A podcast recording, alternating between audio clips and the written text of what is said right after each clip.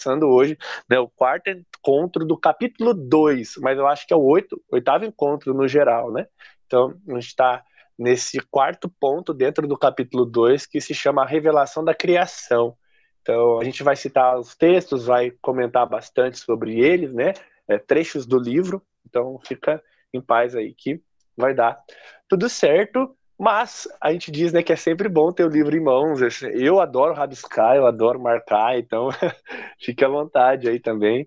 Mas tranquilo, a gente vai ajudá-lo no processo para acompanhar todas as informações. Então, gente, o livro Criação Restaurada, né, a gente chegou num ponto dele que a gente está tratando aí da revelação da criação, lá a partir do, da página 36, né? Uh, do 36 ao 48, então é um trecho grande, né, considerável grande, consideravelmente grande, a, até o que a gente viu aqui, comparado com o que a gente viu até aqui. Então, o que, que a gente precisa só entender, né? É, ainda mais porque o Eric está chegando agora e a gente não tá, não desenvolveu tanto assim no tema, mas a gente já pegou umas bases bem legais e ele vai trazer isso novamente.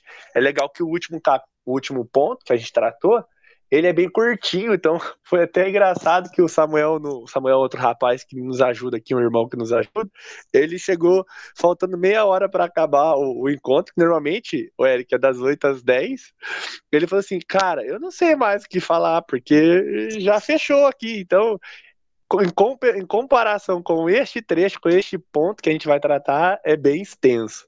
Então, vou precisar muito da ajuda de todo mundo para poder desenvolver as ideias aqui. Mas a princípio, o que, que ele vai trazer para nós? Uma linha de pensamento, quando ele vai tratar da revelação da criação.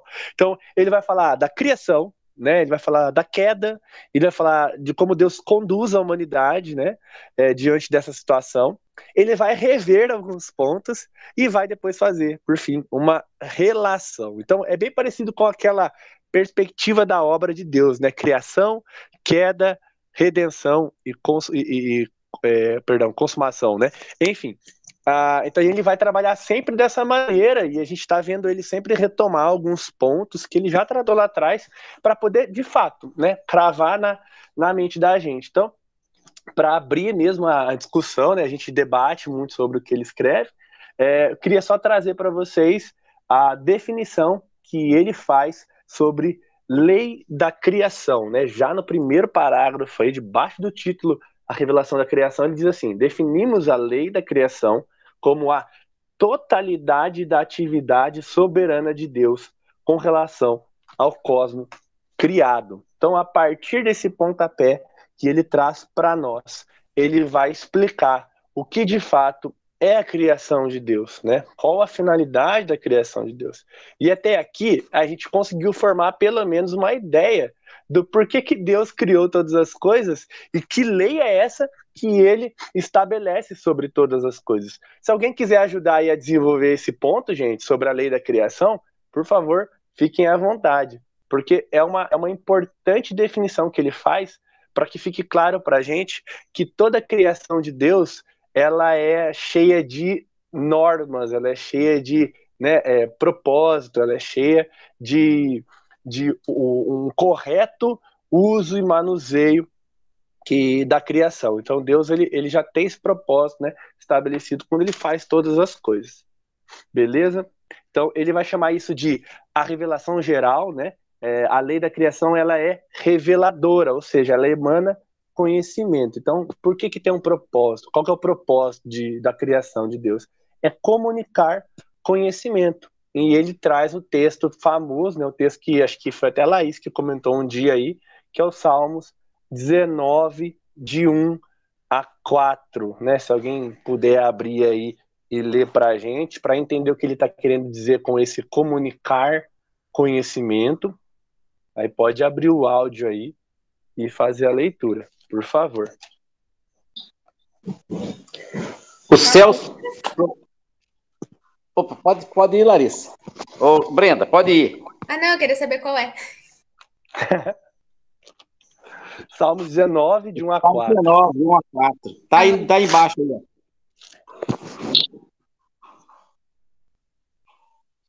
Tá aí no livro aí, Lari, ô, Brenda.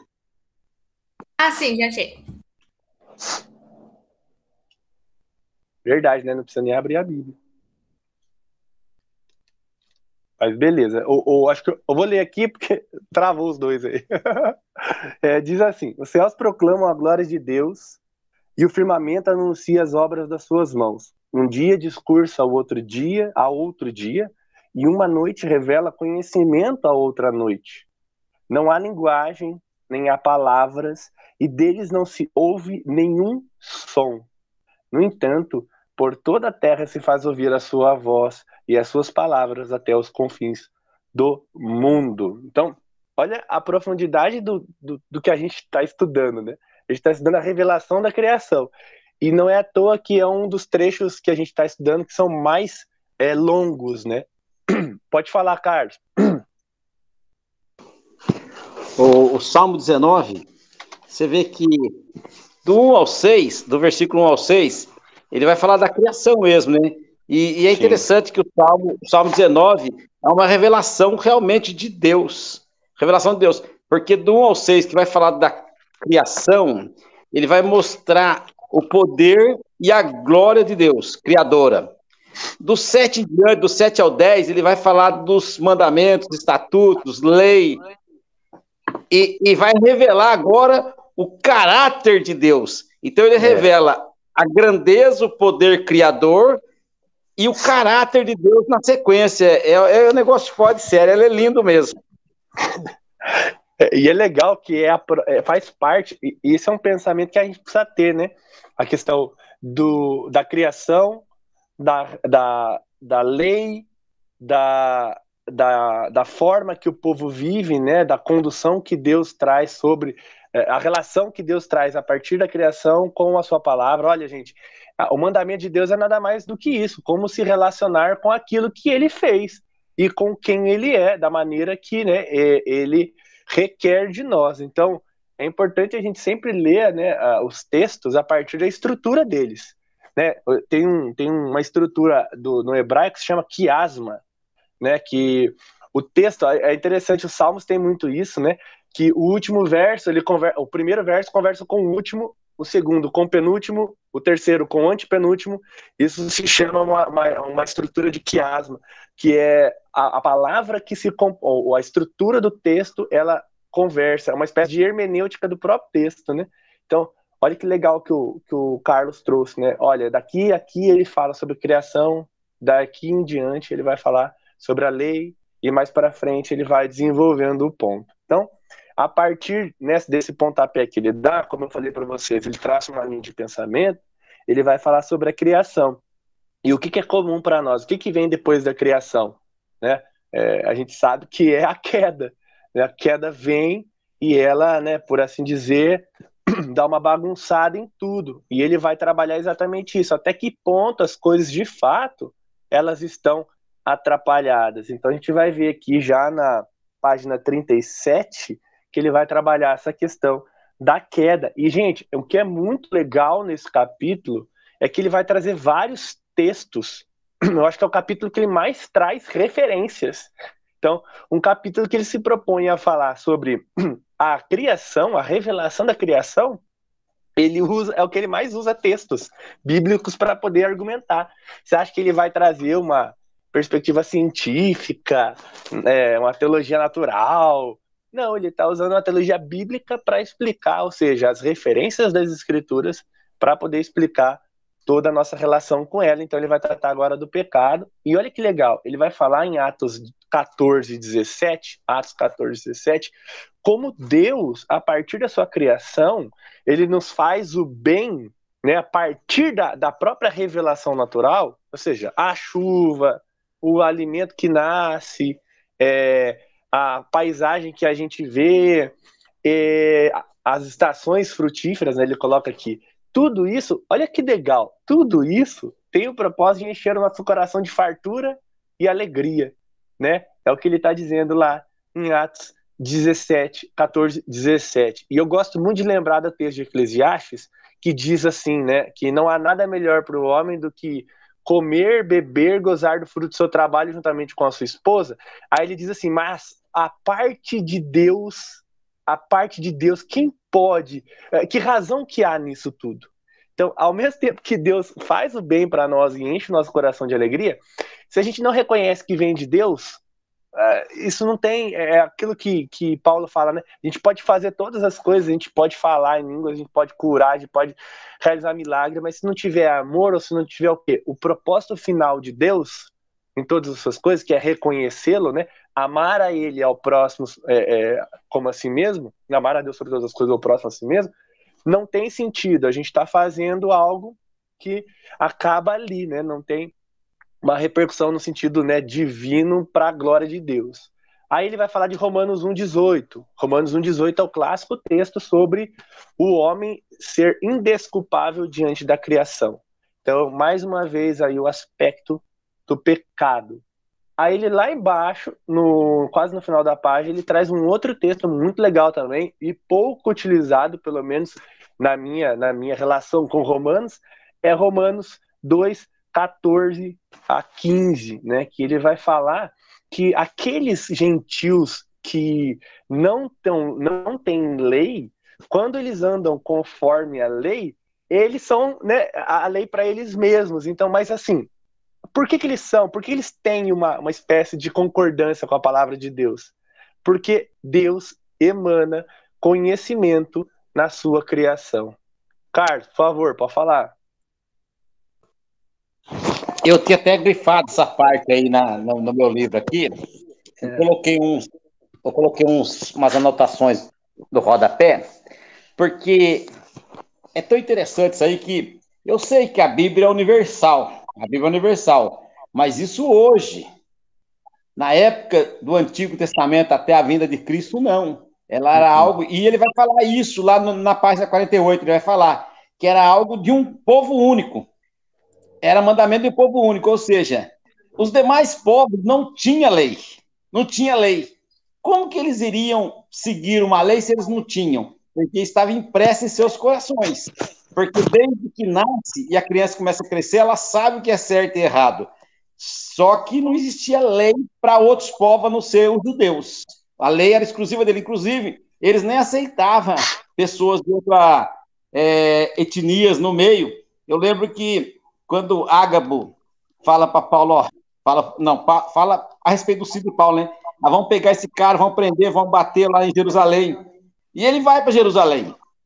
E ele, chegando em Jerusalém, ele tenta dar um jeito de que a coisa não aconteça, a profecia de Deus não aconteça. Ele arruma Sim. alguns judeus, paga para que eles façam cerimoniais, tudo, e entra no templo. Quando ele entra no templo, a turma fala, ó, esse cara, além de estar tá pervertendo as leis de Deus, ainda traz gente que não é gentil, que é, traz gentil para dentro do templo.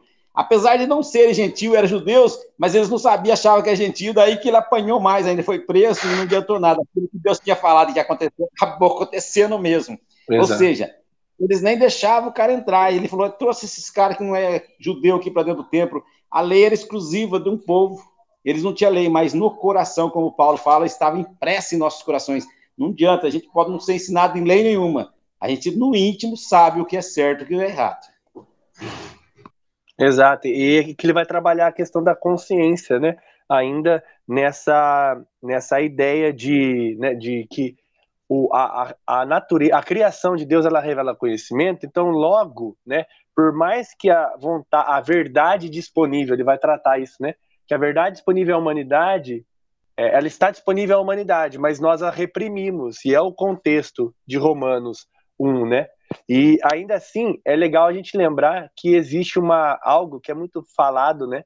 É, principalmente quando você vai estudar alguma coisa sobre missões, que é levantada a questão da imago Dei, que o homem ele traz a imagem de Deus em si, né? Ou seja, a imagem e semelhança, ainda que corrompidas por conta do pecado, ainda é ainda é algo que Deus imprimiu no homem. Então, é, quando você vai trabalhar com, com questões de povos né, em situação de risco, né, pessoas em situação de risco, quando você vai olhar para um, um bandido, você precisa entender que essas pessoas elas carecem de dignidade não pelo fato de quem elas são, mas pelo fato de que elas carregam em si a, a, a imagem de Deus, né? características e atributos que Deus ali é, nos, é, nos. Fala, Carlos, pode falar. Nos dotou, né? Ô Pedro, interessante. Você lembra aquela palestra, aquele, aquela palestra que o reverendo Igor trouxe para gente? Que ele falou sobre quando Jesus. É, tá aqui nesse livro também um pedacinho que fala assim: encher hum. e Acho que é no próximo capítulo que a gente vai estudar, que fala encher e multiplicar, encher a terra. Sim. Que ele falou que a ordem de Deus era para que a gente enchesse, multiplicasse e enchesse a terra.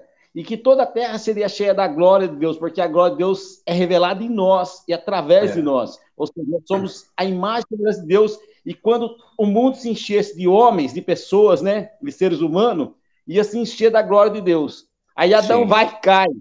Em vez de encher a terra da glória de Deus, encheu a terra de pecado. Ele falou. E que quando a gente é restaurado, a glória de Deus volta a brilhar. E a cada Sim. alma que a gente ganha, a gente está fazendo com que a glória de Deus seja espalhada sobre a terra. Você lembra que o Igor falou isso, você não assistiu? Eu acho que eu perdi esse trecho aí, mas eu lembro que ele deu uma palestra assim, só ainda mais trazendo a, a reflexão do, de Gênesis 1, né? E o interessante é que, assim, é, o que caracteriza a glória do rei, né, é, além do seu, assim, numa perspectiva, né, claro que é, às vezes limitada, é a sua coroa, né?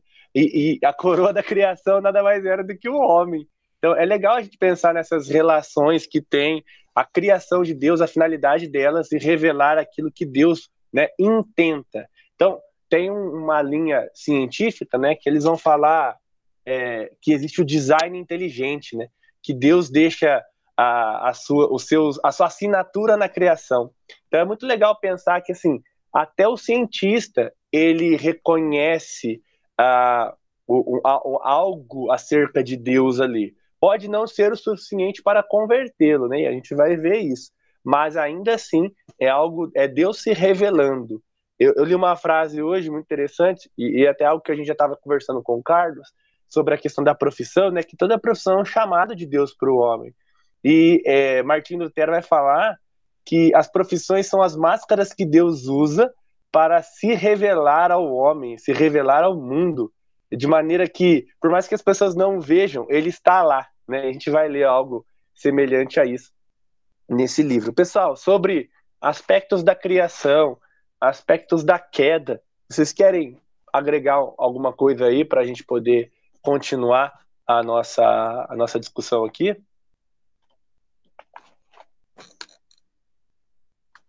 Ainda não? Fala, Hélio.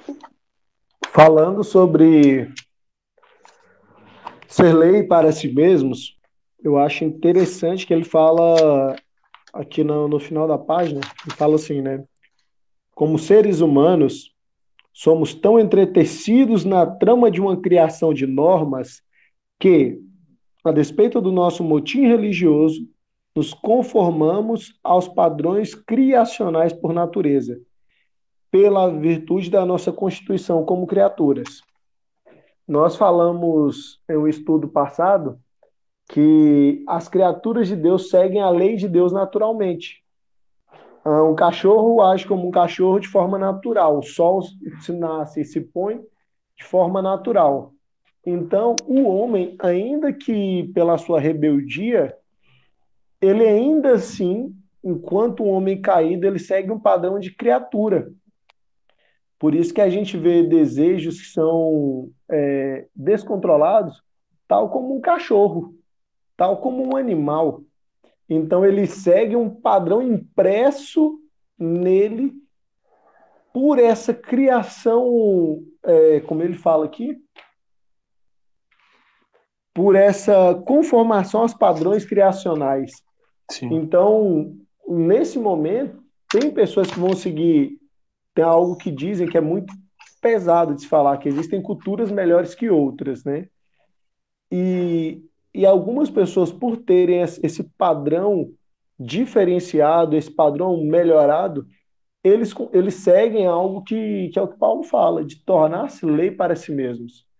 Existem pessoas que, independente de conhecer a Deus, eles têm um, um, um guardo dos seus apetites, buscando essa provação de algo melhor que eu acho bastante interessante. Então, nesse ponto, que se o homem não se cuida, nasce até mesmo a idolatria.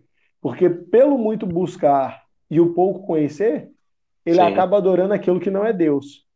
Mas no momento em que vem a revelação de Cristo, aí, meu amigo, quebra todo argumento. Aí nós saímos do padrão de criaturas e nós entramos em um reino, em um, em um padrão de filhos. E aí nós temos realmente um, as portas abertas para viver não mais segundo os nossos instintos e, e padrões, mas segundo o padrão de um reino, que é totalmente diferente. Muito bom. É, e, e é isso que vai né, diferenciar, uh, ou diferenciar não, na verdade, né? Autenticar a criação de Deus. Quando Cristo se revela e ele, olha, a lei ela veio para ser cumprida, a criação ela precisa ser respeitada. Na verdade, é, ele gera tanta interação com a criação que ele redime, né? Eu acho que, olha que interessante, ele nos chama a nos relacionar com a criação de maneira que ele, através de nós, redime, e, e assim, nem precisaria de nós, né? Mas leva essa redenção, essa reconciliação das coisas para com Deus. Então, é muito legal quando a gente vê mesmo essa questão da pessoa de Cristo, né, derrubando os melhores sistemas de governo, derrubando as melhores propostas humanas, humanistas, né, é, é, é, melhores pensamentos, filosofias. Por quê? Quem pode, de fato, se relacionar com a criação da maneira que se deve é Cristo, né? É, é muito, muito legal isso. Fala, Hélio. E aí é algo que eu acho que a gente até comentou também, e provavelmente fui eu que comentei, que é o verso que fala que toda a criação aguarda pela manifestação dos filhos de Deus. Porque quem poderá redimir através da ação de quem que Deus escolheu para redimir toda a criação? Através de quem que vai ter realmente uma redenção do, dos pobres, dos animais, das plantas, desse comportamento não natural, mas agora com uma visão divina da criação. Porque Deus nos colocou no meio do jardim, Deus colocou Adão e Eva no meio do jardim para cuidar do jardim e lavrar a terra. Então, quando nós usamos sem o cuidado, nós nos assemelhamos mais a criaturas do que a filhos, do que ao propósito original. Então, no momento em que nós realmente nos manifestarmos, assumirmos a identidade de filhos, nós vamos cuidar da herança que o Pai nos dá. E aí toda a criação será redimida, né? Todo, todo, toda a criação encontrará redenção através do Espírito Santo que habita em nós. Sim. Amém, muito bom. Pessoal, agora, quem quiser também complementar, por favor, fica à vontade, tá? A gente vai desenvolver um pouco mais, a gente vai passar para a página 39, tá?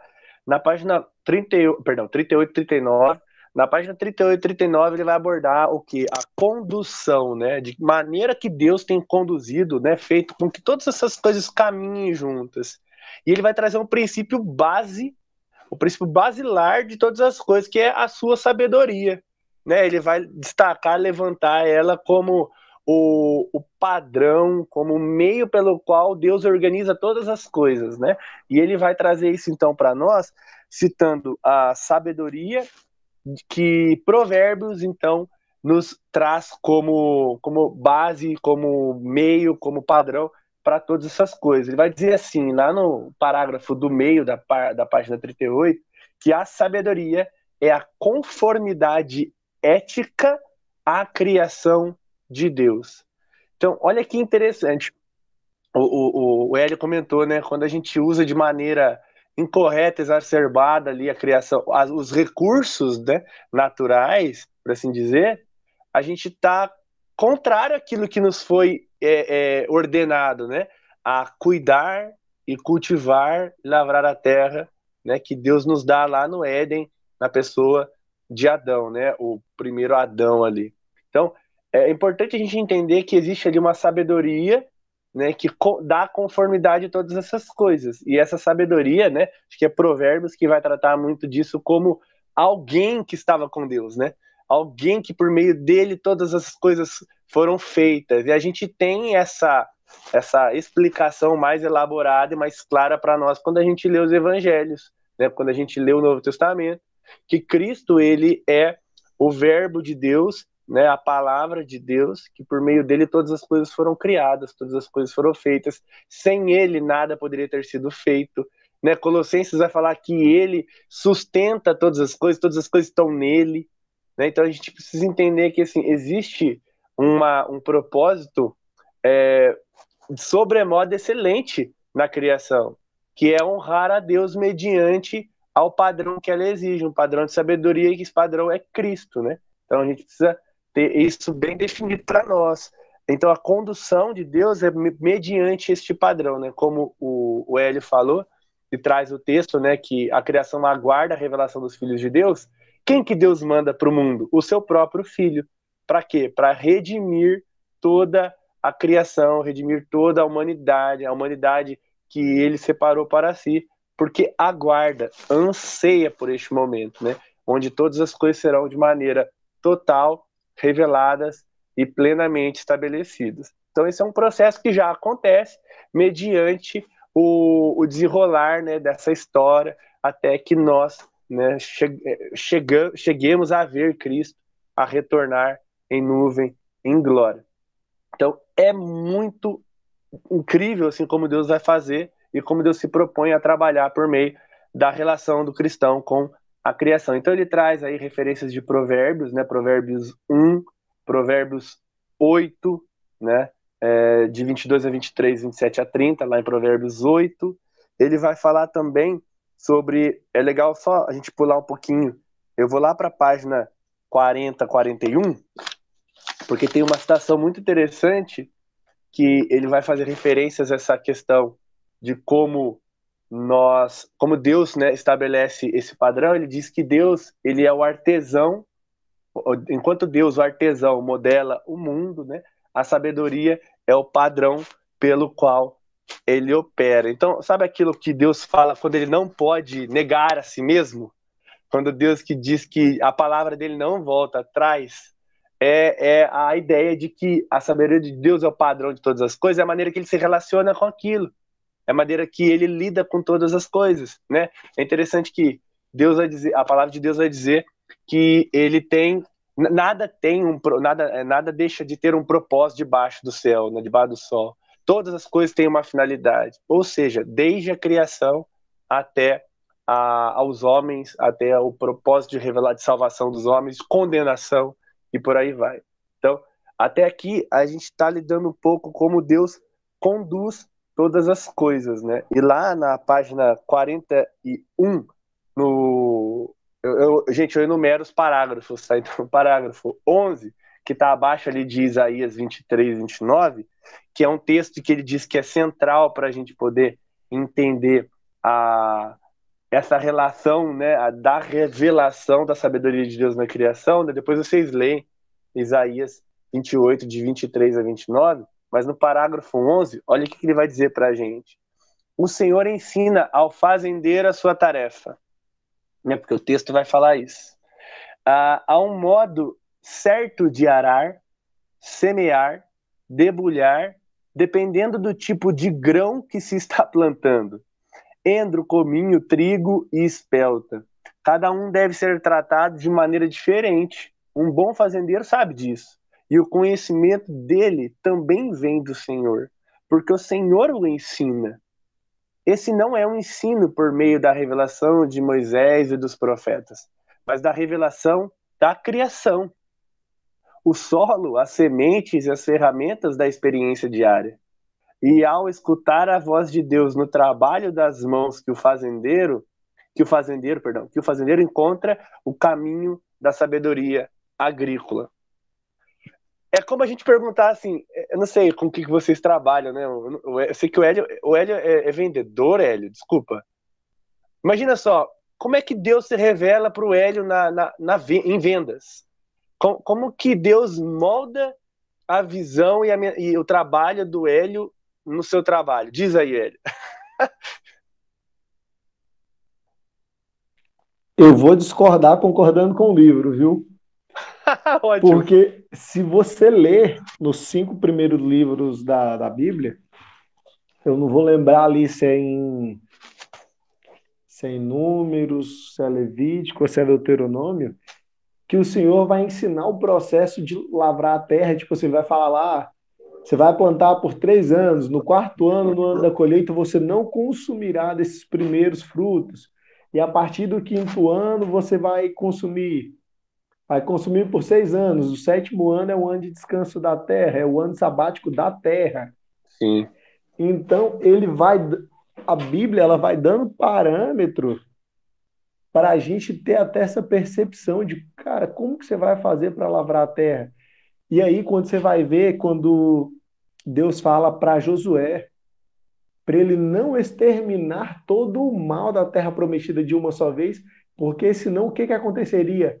Proliferariam as pragas e o mal através da, do vazio que a terra passaria. Então, a partir de. Então, até, quando chegar lá no final, vou até voltar nessa parte. Toda essa revelação de Deus, ela vai ser aplicada a partir de princípios na nossa vida cotidiana hoje. Por que, que muita gente dá um burnout, né? Que é, que é algo tão comum nos dias de hoje?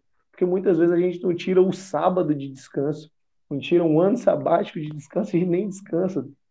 Vai dormir uma, duas da manhã com o telefone no 12, o celular já carregou três vezes e a gente não carregou nenhuma e acha que, sabe? Então, eu concordo com o texto que vem do Senhor, mas eu acho que até mesmo em Moisés tem a revelação. Já tem a lei, né? Já tem o, o padrão aí já. Fala, Carlos. Você falou sobre essa revelação. É interessante, é, o Eli falou aí sobre é, Deus ensinando a lavrar, né? É, tem duas, duas coisas assim, que me chamam muita atenção na, na, Deus ensinar as pessoas a trabalhar. Uma delas é a construção da arca, sabe? Porque Deus dá todos os parâmetros, fala, ó, faz assim, assado e tal. o bicho é tamanho do Titanic. O, o, Noé não tinha nada, não tinha, não tinha ferramenta, não tinha mão de obra, não tinha uma talha, não tinha uma ponte rolante, tinha nada. E ele ia ter que fazer um negócio enorme. Né? Ele podia falar, Deus, não dá para dar pronta já esse negócio? Mas não, ele vai fazer a arca. Mas outra coisa interessante é a construção do tabernáculo. Porque Deus fala para Moisés, Moisés, tem um cara aí, acho que é Barzilai, lá em Êxodo. Deus fala assim, eu tenho capacitado ele para fazer todo tipo de artesanato, com pedras, com joia, com tudo. Não só capacitado, capacitá-lo, eu tenho enchido o coração dele de desejo de fazer. Deus deu dom e instruiu ele e ainda encheu o coração dele de desejo de fazer. E ele vai fazer e vai ensinar os outros ainda, Moisés. Aí Moisés chama o cara para fazer a arte. Lá tá em, lá em Êxodo, lá você vai ver, é legal pra caramba isso aí. Então é dois, dois lances assim que bem tem a ver com isso aí que a gente tá falando. Legal demais. Fala aí, Hélio. É, é realmente algo muito interessante, porque se você parar para olhar o aquilo que Moisés viu na no tabernáculo divino que traz essa sombra através do tabernáculo aqui, ele mesmo conseguiria construir, mas Deus nos é aquilo que você falou, é, que a profissão, como é que é que, que você disse que o que tem a frase lá? Ah, é. As profissões são máscaras que Deus tem para poder se revelar à humanidade, né? Exato, a profissão são as máscaras. Então, se você revela a sua profissão com excelência, você tem uma oportunidade ali de revelar a glória de Deus através daquilo que Deus te capacitou para fazer e encher o seu coração ou tá te colocando naquele momento, porque muitas vezes a gente pode até não gostar de serviço, mas ninguém para no serviço por acaso, ou por uma necessidade, ou por uma necessidade, porque se você não gosta, só pode ser por isso. E às, às vezes a gente esquece que isso é, é até mesmo um dom de Deus, uma graça de Deus que serve para nos alimentar e mudar a nossa vida. E a gente deixa de revelar esse caráter divino na profissão, no cotidiano, sabe? Sim. É, se a gente for parar para ver, né, as inúmeras referências que Deus ele traz para nos ensinar, a, ensinar não, olha que interessante, quando constrói-se, né, a, o templo de Salomão, né, é, o, o, templo lá do, do, período de Salomão, cara, os projetos, o, os desenhos são todos dados a Davi, né, e quem realiza é Salomão. Salomão não tinha capacidade para pensar? Tinha, ele era o homem mais inteligente, mais sábio na face da terra, né? Mas aprove a Deus o quê?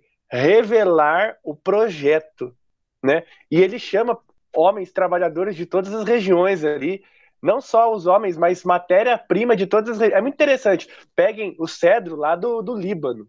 Não, não, não, peguem madeiras assim, madeiras assado, ouro de tal lugar e por aí vai. Então é muito legal ver que Deus se utiliza das profissões é, que a gente diz aí, mas não é o foco, né? É, rotular, mas seculares, né? Por assim dizer. Deus não chamou só sacerdote para construir o templo, né? Deus não chamou a tribo de Levi. Ele chamou para servir no templo, não necessariamente para trabalhar, para construir, né? Pode falar, Carlos. Você falou isso aí, é verdade, mas lá na, na reconstrução do muro com Neemias, lê ah. lá o pessoal que está construindo lá para você ver. É, é boticário, é ourives, é padeiro, só não tem construtor lá. O resto tem tudo. Tem até mulher, tem um cara que não tem filho, ele pega uma parte do muro, ele e as filhas dele e ataca lá. É só, só é só pessoas que não têm a profissão de construtor, só não tem construtor ali, o resto tem tudo, até boticário tem lá. é verdade, né? isso mesmo. Mas é interessante, né? Tudo, tudo que Deus vem fazendo no sentido aí de, de revelar-se, né? Os seus, revelar seus propósitos, se utilizando da mão de obra, dos recursos, tem um propósito de se revelar. Né? É legal que o povo aprende a se guardar, a guardar o coração construindo o muro, né? O, o, povo, olha, vocês não guardaram o coração, pecaram contra mim por causa da sua idolatria, vocês foram para o exílio. Aí volta do exílio e levanta os muros, né? Ou seja, gente, vocês estão, deixando de cuidar daquilo que é precioso, ou seja, da, do seu relacionamento para com, comigo, né? Do relacionamento do homem com Deus. Então, é, através da nossa profissão, a gente consegue, né? A gente consegue, né?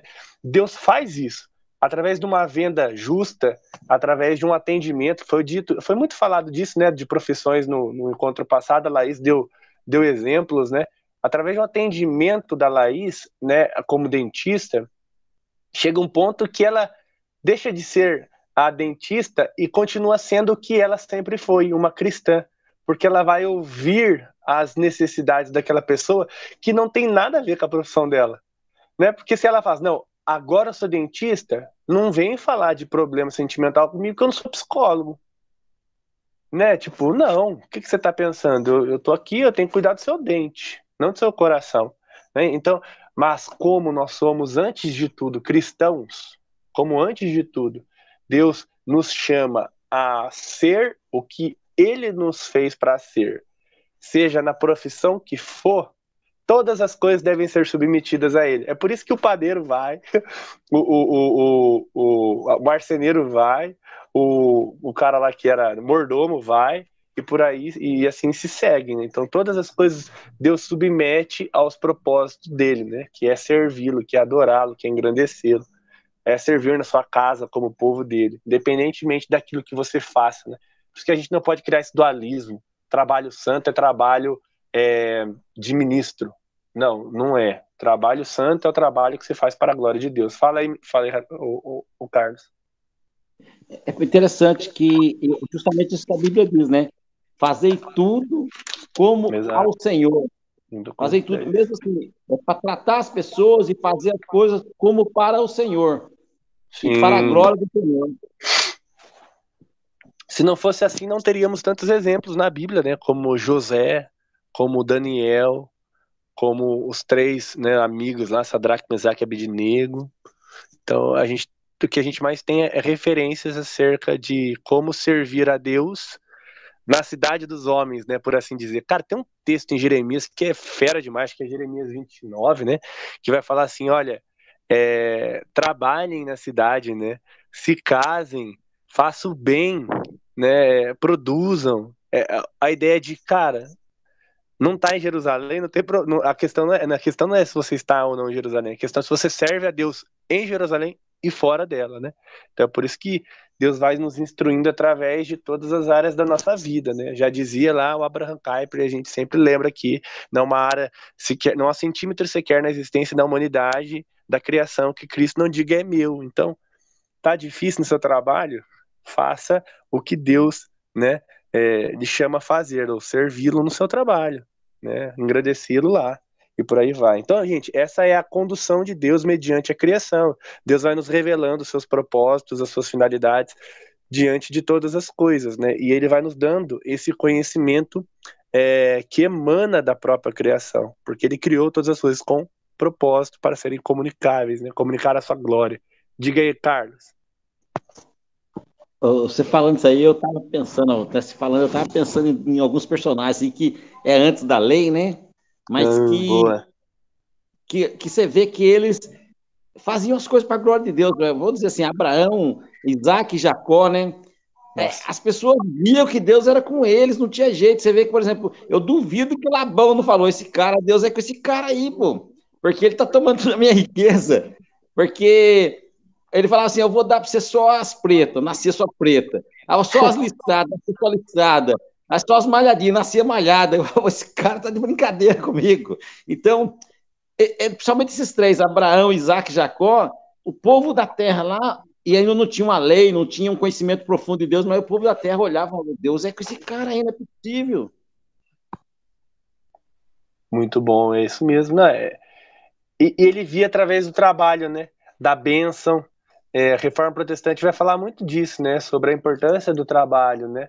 Da, da produção, né? Do, da venda do valor justo, assim como é necessário fazer um trabalho digno, enfim é, é, é, um, é um tema muito importante para nós, muito caro para nós, essa questão do, do trabalho, né? E, ele vai se revelando dessas maneiras, né? Então a gente também não tem que tomar cuidado que assim não é o trabalho em si, né? Assim como é não, não é a, a, a matéria em si, as fontes, os recursos em si, mas é Deus nessas coisas, é Deus, o propósito de Deus nessas coisas, né? A gente lê o, o texto lá no, no acho que é Romanos 1, que vai falar que é, Deus ele, ele revela, né, através da criação, seus atributos visíveis e invisíveis, né? Então, olha como Deus se coloca, né, como o principal tema, principal assunto mais precioso na sua obra. É por isso que quando a gente olha para um ser humano, a gente precisa reconhecer o valor dele a partir da obra de Deus, dos propósitos de Deus. Não porque ele é presidente, não porque ele é é, é, é, é, artista, não porque. Claro, tem o seu valor, gente, mas antes disso, antes disso, existe algo da parte de Deus que, ou seja, a sua sabedoria, né, a sua natureza, que grita muito mais alto do que qualquer outra coisa, do que qualquer outro artefato que possa ali, né, nos, nos vestir, mas sim Deus, né, aquele que nos veste de, de propósitos, né, de, de beleza, de vida. Fala, Carlos. Ô Pedro, é, a gente falando em sabedoria, é, é, eu, eu, eu fiquei curioso, porque é o seguinte: para mim existe uma distinção muito clara, é uma diferença muito clara entre a sabedoria e a inteligência. A inteligência, para mim, é aquele cara que tem raciocínio rápido, ele estuda, ele treina os seus neurônios para pensar, para calcular, para fazer as coisas com certa velocidade, e ele tem raciocínio rápido. Esse é o inteligente. A sabedoria, para mim, é aquele cara que sabe a hora certa de falar, a hora de ficar calado, a hora de sabe entrar, sabe sair. É um negócio assim. Eu vou dizer para você, apesar de tudo vir de Deus, a inteligência o cara consegue é, estudar e aprender as coisas e, e desenvolver ela. A sabedoria, para mim, é um dom de Deus. É, é assim, a, a, fonte da sabedoria é o próprio Deus. Eu faço essa distinção. Eu não sei se, se as pessoas aí, os irmãos, também pensam dessa maneira. Se alguém, se alguém quiser se manifestar aí sobre essa, essa colocação do Carlos, fica à vontade, viu, gente? Pode falar, Eric. Esse assunto aí, ô Pedro, sobre sabedoria é muito interessante que o Carlos acabou de mencionar. A diferença entre sabedoria e inteligência. É, se a gente passar por uma leitura corrida sobre principalmente aí sobre provérbios que vai falar bastante esses termos, sabedoria, conhecimento. É, a gente vai meio que misturar as duas coisas. Só que assim, se a gente for parar para pensar, na minha opinião, em provérbios ele menciona também muito a palavra prudência. Então eu acho que é justamente por isso, o, o Carlos, onde você falou, você disse que o sábio, ele sabe a hora de entrar, a hora de sair, a hora de falar, a hora de ficar calado. E eu acho que isso está muito mais ligado à prudência, aliás, à sabedoria e à prudência, do que à inteligência. A inteligência, eu concordo com você. É desenvolver algo, é fazer algo crescer relacionado a, digamos assim, as coisas externas da vida, a uma atividade, a um setor, a um trabalho. Só que eu acho que a sabedoria ela está mais ligada à alma, às coisas internas, a virtudes, a, a, a, a, o espírito como um todo. E daí você também consegue afetar outras pessoas que estão ao redor por causa disso também. Ensinar outras pessoas, ajudar outras pessoas. Eu penso, eu penso um pouco sobre isso, né? Não sei se, se vocês concordam. Fala aí, Eli. Enquanto vocês falavam, eu vim aqui na base que foi usada pelo texto, é, Provérbios 8, para pegar aqui o que que, o que que eu considero essencial na, na questão da sabedoria. E aí, o que que acontece? Ele fala, né? Ele vem que a sabedoria faz um convite a todos. Ali no, no verso 4, você vai ver assim: A todos vós, ó homens, suplico, dirijo a minha convocação a toda a humanidade. Entendei, ó incautos, a prudência, e vós, insensatos, compreender a sabedoria. Verso 6, esse aqui que eu acho, que eu acredito que é um dos chaves. Ouvi, pois proferirei conselhos excelentes. Os meus lábios falarão de assuntos justos e práticos. Conhecimento. Nós podemos conhecer várias coisas. Eu posso, eu conheço o segundo de lei, mas não é porque eu conheço o segundo de lei que eu participe ou que eu leio o livro ou N, N formas de eu agir com sabedoria, só pelo conhecer eu agreguei ao meu intelecto agora, estou agregando a criação restaurada. Mas não é porque eu li e exercitei o meu intelecto que eu vou agir de forma sábia no momento em que for solicitado o posicionamento. Porque a sabedoria ela é a colocação prática do conhecimento e do intelecto. Você tem revelação de Deus. Você tem iluminação de Deus. E aí você não coloca em prática, você agiu de forma o quê? Tola, insensata. Aquilo que você conhece só é, só se torna sabedoria para você se você exercita de forma justa e aí se torna sabedoria. Você pode ler todos os livros do mundo. Por que, que eu não me esforço para ler tanto? Porque não adianta eu ler todos os livros se eu não conseguir colocar em prática nada. É.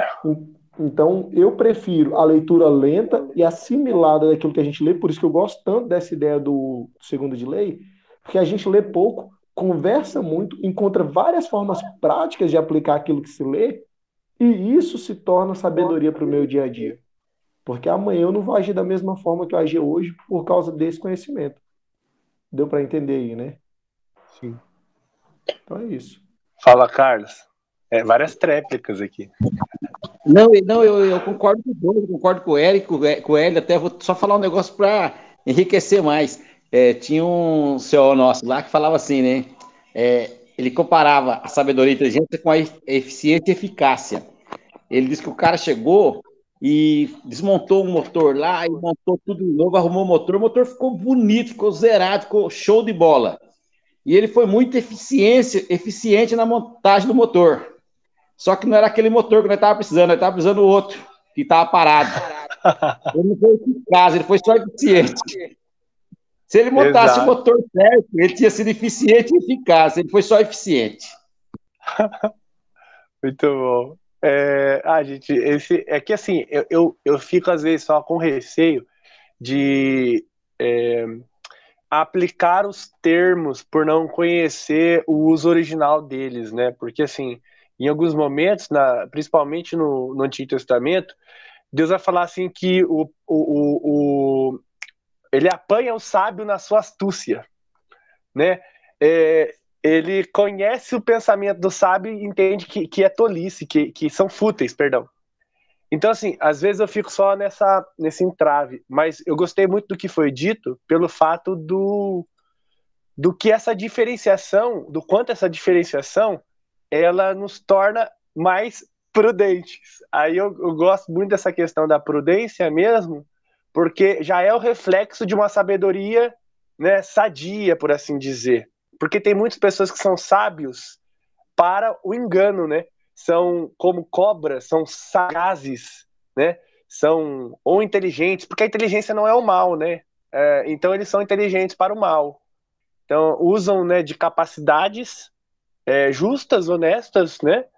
É, louváveis, mas para o mal. Mas assim, eu só fiquei pensando nisso porque a gente vai entrar agora num, numa colocação que o, o, o, autor vai fazer, ainda na página 41, que ele vai dar início a essa revisão toda, né, que a gente viu até agora, criação, queda, condução, é, de que existe uma necessidade, né, a partir aqui do segundo parágrafo na página 41, né, que essa implicação da revelação de Deus, ela na criação gera a ordem, né, criada, gera diz que a ordem é, da criação ela é reconhecível, ou seja, tudo que a gente está falando aqui, ela é percebível, né? Não necessariamente usada corretamente, como a gente já viu a questão do pecado.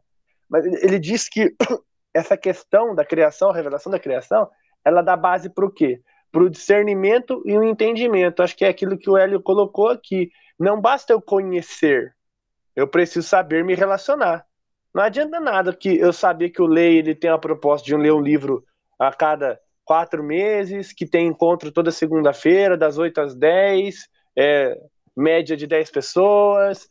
Uh, se eu não entendo que eu preciso fazer parte, né? Se eu não entendo, ou seja, que eu preciso me aplicar para que aquele conhecimento, que aquele meu discernimento daquilo que existe, porque eu discerni, beleza, é isso.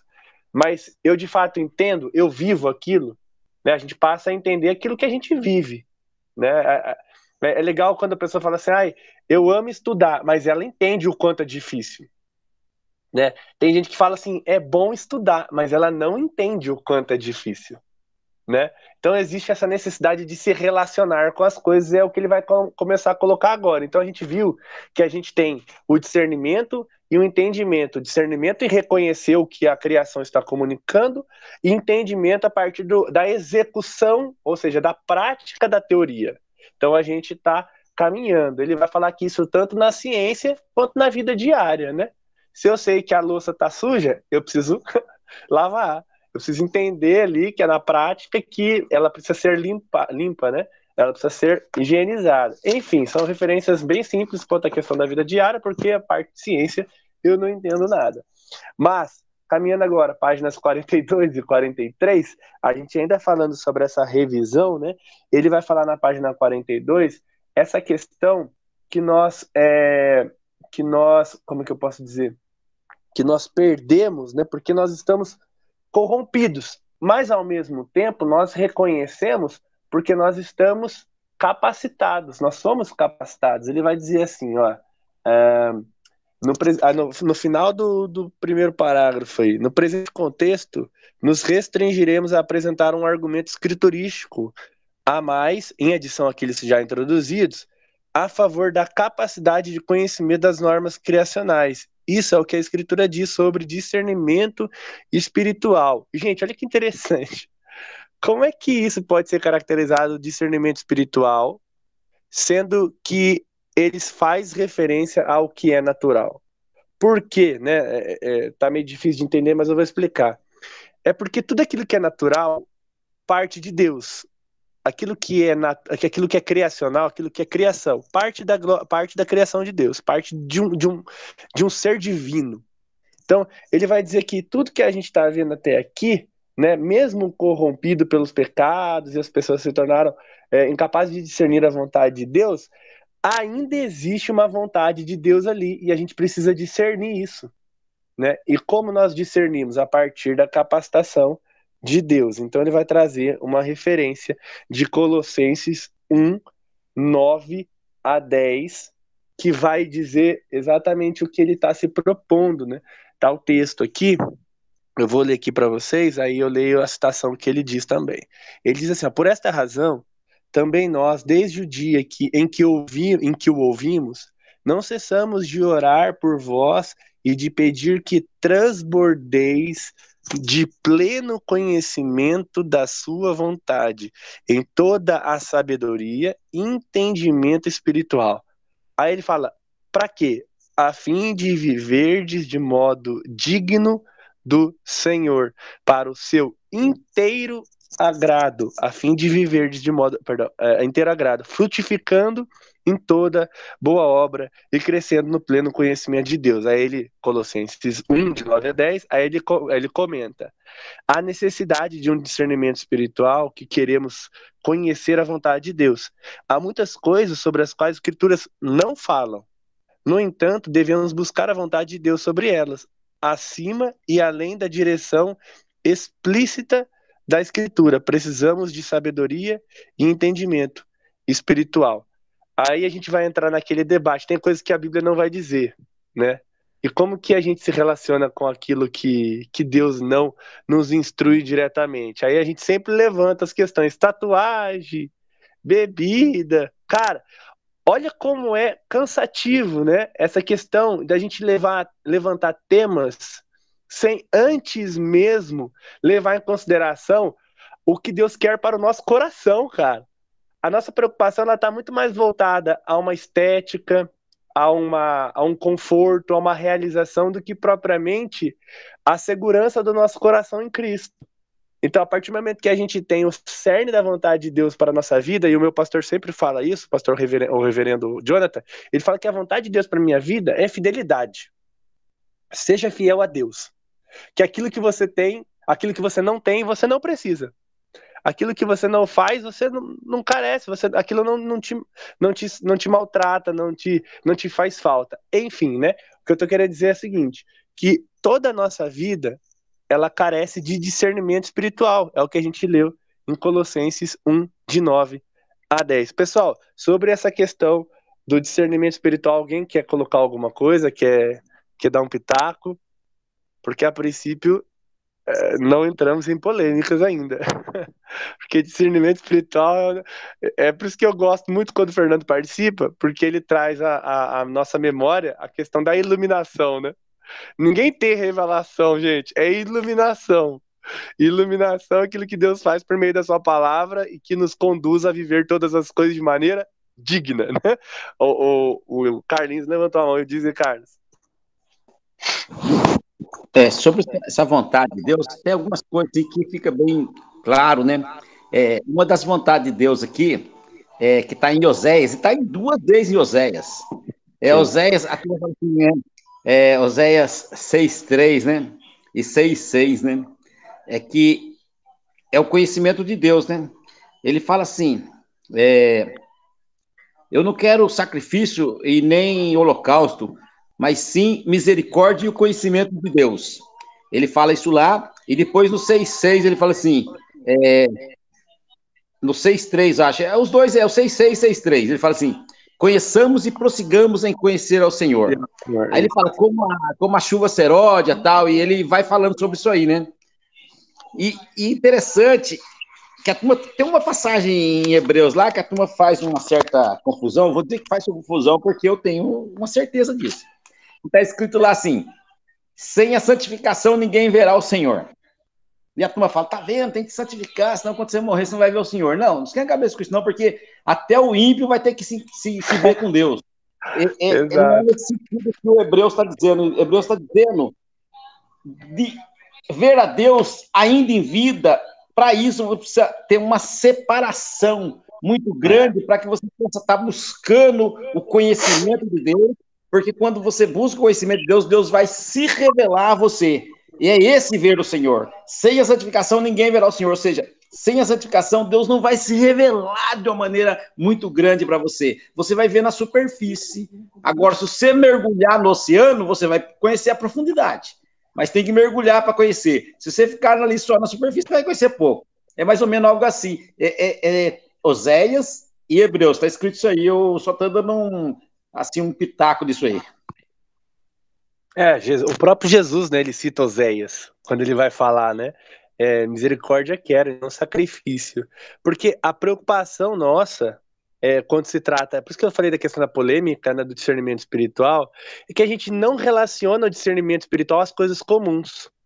É, a gente já falou muito disso, a gente sempre lembra da Tish, né, no livro é, Liturgia do Ordinário, o próprio o nome do livro ele é, ele é sugestivo, liturgia, ou seja, as coisas comuns elas se tornam culto para nós, porque o que a gente faz na, na vida comum, no ordinário, é para Deus, cara. Eu tô lavando a louça é para Deus. Deus se revela a mim ali. Quando eu tenho a paz que excede todo entendimento, no momento em que, poxa, meu filho sai 5 horas da manhã para ir trabalhar, volta 11 horas da noite da faculdade. Como uma mãe passa o dia dela? Ela passa o dia em culto, cara. Né? A gente falou isso também no último encontro do Romanos 12, né? Oferecer os vossos corpos como sacrifício vivo e agradável a, santo e agradável a Deus, pois esse é o vosso culto racional. A gente acabou de ler o texto de primeira, de, primeira Colossenses, Colossenses 1, que diz que, cara, é nas coisas do dia a dia para que você pratique as boas obras de Deus. Deus se revela ali e agora, né? Como o Carlos falou, é porque é um processo de santificação onde Deus se revela, onde Deus é visto, né? Onde Deus é, onde nós retiramos as máscaras, né? Tipo, olha, esse trabalho que eu estou fazendo, na verdade não sou eu, é Deus, sabe? É Deus que está fazendo todas as coisas através de nós e nas coisas que já existem ele se revela, porque a gente lê pela na palavra de Deus que os atributos visíveis e invisíveis de Deus se revelam na criação. Amém? É isso que é discernimento espiritual, cara. A gente também não precisa criar. Claro, existem, existe uma evolução. Paulo viu o terceiro céu, né? É Paulo que fala o terceiro céu. Mas assim, gente, é o propósito de Deus se revelar e é, é, é, o, é o que vai acontecer. A gente vai ver. Só que tem coisas que Deus aguardou por um tempo em que ele há de revelar plenamente para todos, como o Carlos falou. Até o ímpio vai ver a Deus, né? E a gente precisa ter essa consciência porque às vezes a gente espiritualiza demais um... a espiritualidade sem discernimento, né? Uma espiritualidade, como que fala? É um fogo estranho, né? Tem um título de um livro assim, né? É uma espiritualidade estranha. Então, que a gente tenha essa consciência de que Deus se revela na criação e a gente precisa desse entendimento e discernimento espiritual a partir desta ótica. Alguém quer complementar alguma coisa sobre essa questão aí do discernimento? A gente entrou. Fala aí, Ed. É, fazendo um, uma amarração, a gente já falou aqui sobre o que é a cosmovisão, a criação, a lei, e agora a gente fala do discernimento espiritual. Quando a gente falou sobre criação e a extensão da criação, a gente fala que tudo, tudo o que foi criado desde o primórdio e até hoje e até o fim é parte da criação, porque a criação e a manutenção de Deus, elas não se separam, né? Sim. Então, quando a gente fala assim, de que momentos a gente precisa de discernimento espiritual? E aí é como você falou, a gente gosta muito de debates inúteis, a gente gosta muito dessa, desse cachorro correndo atrás do próprio rabo. É. E aí a gente esquece que, cara, discernimento espiritual é para todo o tempo. Então, a gente vai fazer uma faculdade.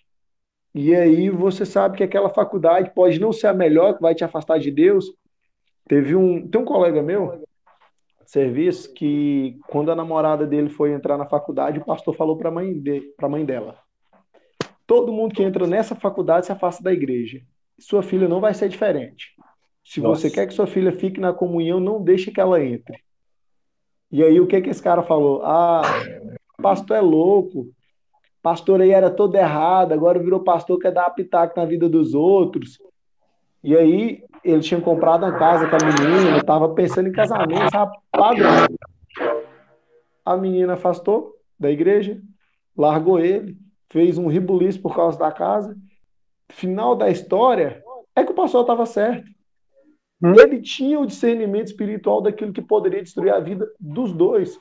Porque a gente não é chamado para terminar relacionamentos, mas para construir um relacionamento segundo a vontade de Deus. E isso a gente não tem, cara, faculdade, relacionamentos, trabalho. E por isso que muitas vezes a gente sofre, porque a gente esquece que o discernimento espiritual é para ser exercitado em toda a criação. Toda, não tem exceção, porque a criação e a manutenção de Deus, como a gente falou, são eternas e constantes, porque o, o fato dele me manter, o fato dele manter mais um dia, porque ele, aquilo que a Raquel até falou, né? Imagina Deus como uma criança. Nossa, gostei, vou fazer o sol nascer de novo. Igual o pequeno príncipe fala que gostava muito do pôr do sol é. e queria ver mais vezes, né? Então, isso acontece, a gente às vezes perde isso, esse discernimento do cotidiano, como fala da liturgia do ordinário, e quer, não, eu só vou discernir agora nos momentos de revelação, no momento que eu for chamado para o dom de cura, eu Nossa. vou discernir só na, na hora que eu for chamado para bater o pênalti no final da Copa do Mundo aos 45 e levar a taça para casa. Não, cara. Se você não discernir no treinamento, você nunca vai nem para a Copa, quem dirá bater pênalti. É. O... Você tocou num assunto que é muito legal. Né? A, a gente, a, principalmente as, os jovens, os, as crianças e os jovens, né? É, Acho os adultos também. Mas assim, pra ficar, pra ficar. Eu tava pensando em mim. Falei, nossa, eu já fiz muito, eu faço muito isso. Mas sabe quando você vai fazer uma ligação? Você tá no seu trabalho, né? Você já orou para ir trabalhar. Aí beleza, você tá no trabalho. Aí você chega num trabalho, você vai fazer uma parada muito importante, você ora, Deus. Eu faço muito isso. Eu vou fazer alguma coisa muito importante, eu falo, Deus, me ajuda. Ah, Senhor. Aí o que, que eu tô vendo? O que, que eu percebo, né? que a minha oração ali, ela se torna mais importante para mim do que a oração que eu fiz lá atrás. Aí eu começo, sabe, tipo, criar dimensões de oração, de, de, de orações fortes e ah, não, a, a de manhã não foi tão suficiente assim, cara. Aí, quando eu me pego pensando nisso, eu fico assim, Senhor, eu já orei a Ti. E se eu pedir, o Senhor me ouviu. É, hierarquia de oração, né? Vai criando ali, né? Essa oração. Graças a Deus, aquela oração de, do, do, da hora do almoço resolveu. Não, eu acredito que agora, né? Como o Eli falou, é, a gente não tem que criar esses momentos. A gente tem que ter oração o tempo todo.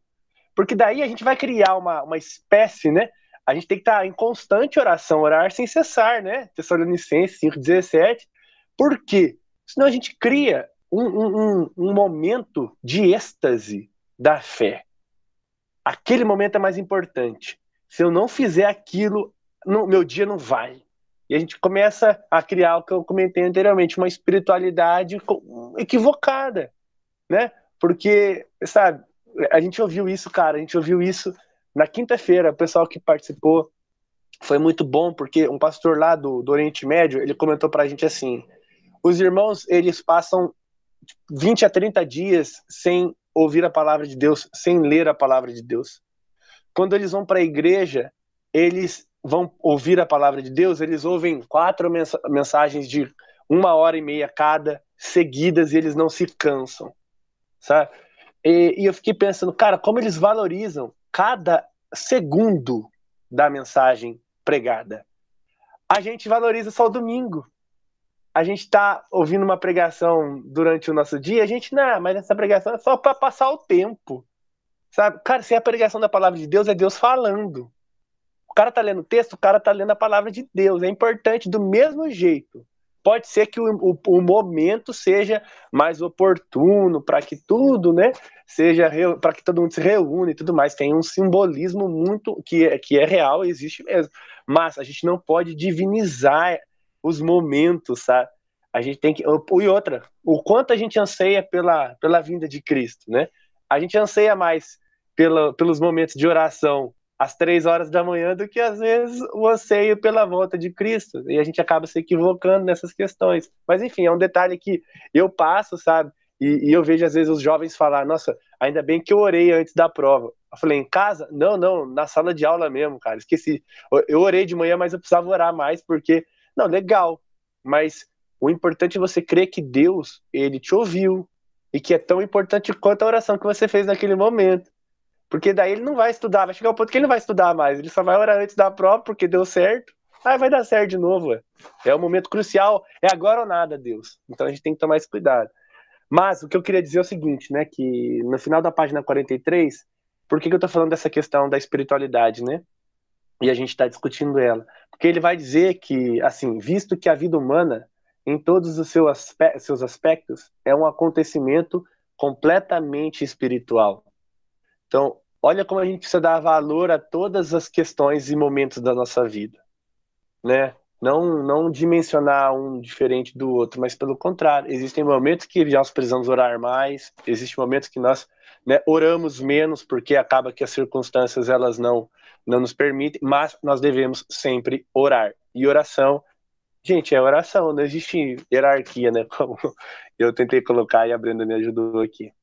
Mais alguma colocação, pessoal, sobre a questão da, do discernimento da vida, dessa relação da criação com a espiritualidade?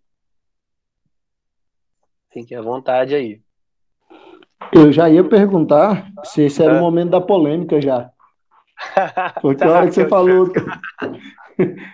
Você começou falando assim, não, é, não vamos, nós não entramos em polêmica ainda. E aí, essa questão da oração, quando você fala da hierarquia e tal, e eu fiquei pensando aqui, né, cara, a, a oração é uma conversa. E igual aqui, nós nos sentamos para conversar, então nós criamos um ambiente de conversa que seja propício. Eu, particularmente, eu venho aqui para o quarto, que é um quartinho de oração barra escritório, e aí aqui cria-se um ambiente que a conversa flua por duas, três horas, tranquilo. Mas no serviço eu não conseguiria manter esse mesmo padrão de conversa. Então, por isso que às vezes, igual eu gosto muito de ouvir as pessoas. Acho que por isso que eu gosto também de falar. Eu vou assimilando o que as pessoas falam e fico repetindo depois. E aí o que, que acontece? Se no serviço eu converso às vezes com a pessoa que está do lado, eu faço uma pergunta igual perguntar nome. Só que você está fazendo três coisas, você não ouve a resposta. A pessoa fala, ah, meu nome é Maria. Eu já falou, cara, eu sou excelente para gravar nomes, eu só pergunto dez vezes. E aí, com certeza, eu gravo na décima primeira, sabe? Não dá nega. Então, eu acho que na oração, às vezes, Pedro, vai ter essa mesma situação. Igual eu sei que a, a maioria das vezes é por um vício, é, por uma muleta. É. Mas essa questão da oração, ah, velho, eu vou repetir essa oração aqui, é porque às vezes você estava ocupado, orou, Sim. jogou no automático, deixou de ser na neutra oração. E aí chegou no momento de você, cara, será que eu ouvi a Deus? E aí, Deus, ó, vou botar na sua conta essa ligação. E aí você faz a oração. Mas é aquela questão de orar tempo e fora de tempo. Se, se, tudo, como você falou, se tudo é espiritual, a gente deveria repetir as, as mesmas orações às vezes, não como máquinas, mas realmente assim, cara, eu confio que Deus já me deu. Igual eu estava orando por uma cirurgia do meu avô que os planos não estavam liberando. E a gente foi repetindo essa oração no, no grupo que eu tenho de estudo. A gente repetiu ela por umas duas semanas, três semanas e agora saiu. Quer dizer que a primeira oração às vezes não foi suficiente?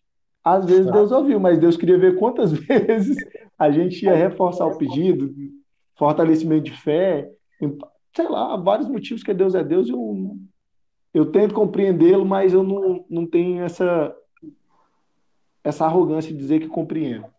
Mas, assim, cara, a gente repetiu várias vezes até encontrar a resposta de Deus e veio. Essa semana saiu a resposta que meu avô vai fazer a cirurgia que a gente estava procurando há muito tempo. Glória a Deus. Então, nossa, Deus é bom demais. Nossa. Aí, nesse ponto, que eu ia entrar na polêmica, só que depois você já falou que tava, que realmente é, é uma questão de vício, e é isso aí. É, então, o que eu acho legal demais é que, assim, a gente até discutiu isso em algum momento aqui, eu não tô lembrando quando, mas é, é até uma, é uma, é um ponto muito importante. As orações repetidas, né, é, eu, eu penso que o problema das orações repetidas é a intenção do nosso coração, né? São as vãs repetições, né? A gente já comentou isso um tempo atrás. É, então, o problema das nossas orações, até mesmo que nós consideramos mais importantes, é quando nós nos empenhamos mais para conseguir algo que nós queremos de Deus, né? Então, poxa, Deus, é, é exemplo, quando alguém tá. Isso é, gente, isso é muito importante a gente só esclarecer, né? Você tá no hospital com alguém, alguém tá passando muito mal, a gente tá passando por essas situações, né? No caso, já pedimos oração aqui no começo.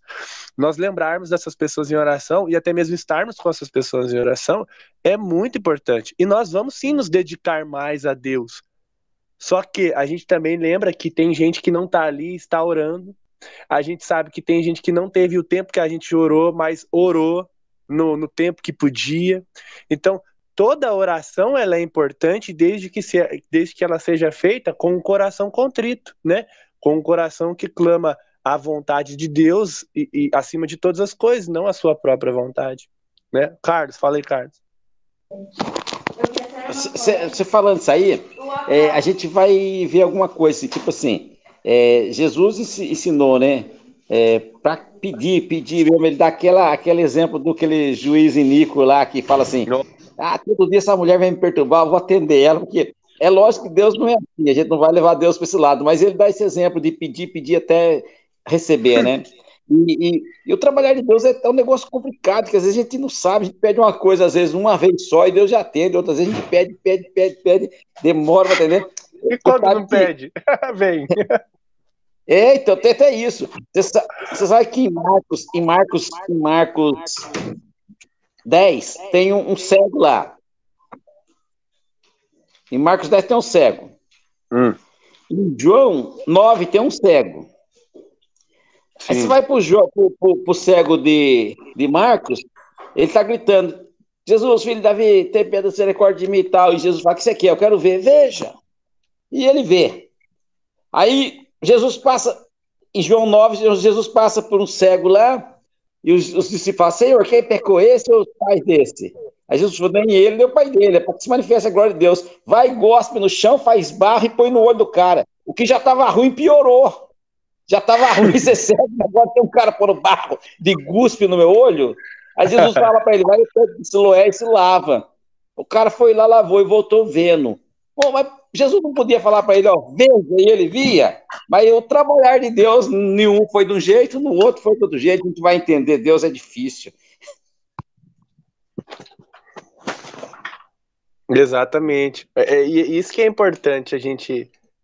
Peraí, gente, estou arrumando aqui.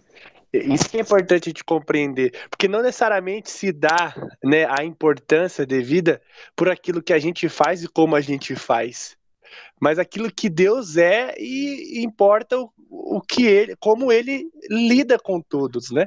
É porque é importante a gente lembrar dessa questão da importância da oração a todo instante e entender que todos os instantes eles refletem espiritualidade, né? Eu tô no meu trabalho orando um pouquinho, mas é espiritual, cara eu tô no trânsito de São Paulo, parado lá no engarrafamento, é espiritual. Quantas pessoas já não falaram assim, nossa, esse trânsito faz eu perder a benção? Ou assistir futebol me faz perder a benção. Faz perder a benção, é espiritual, né, gente? Para e pensa só.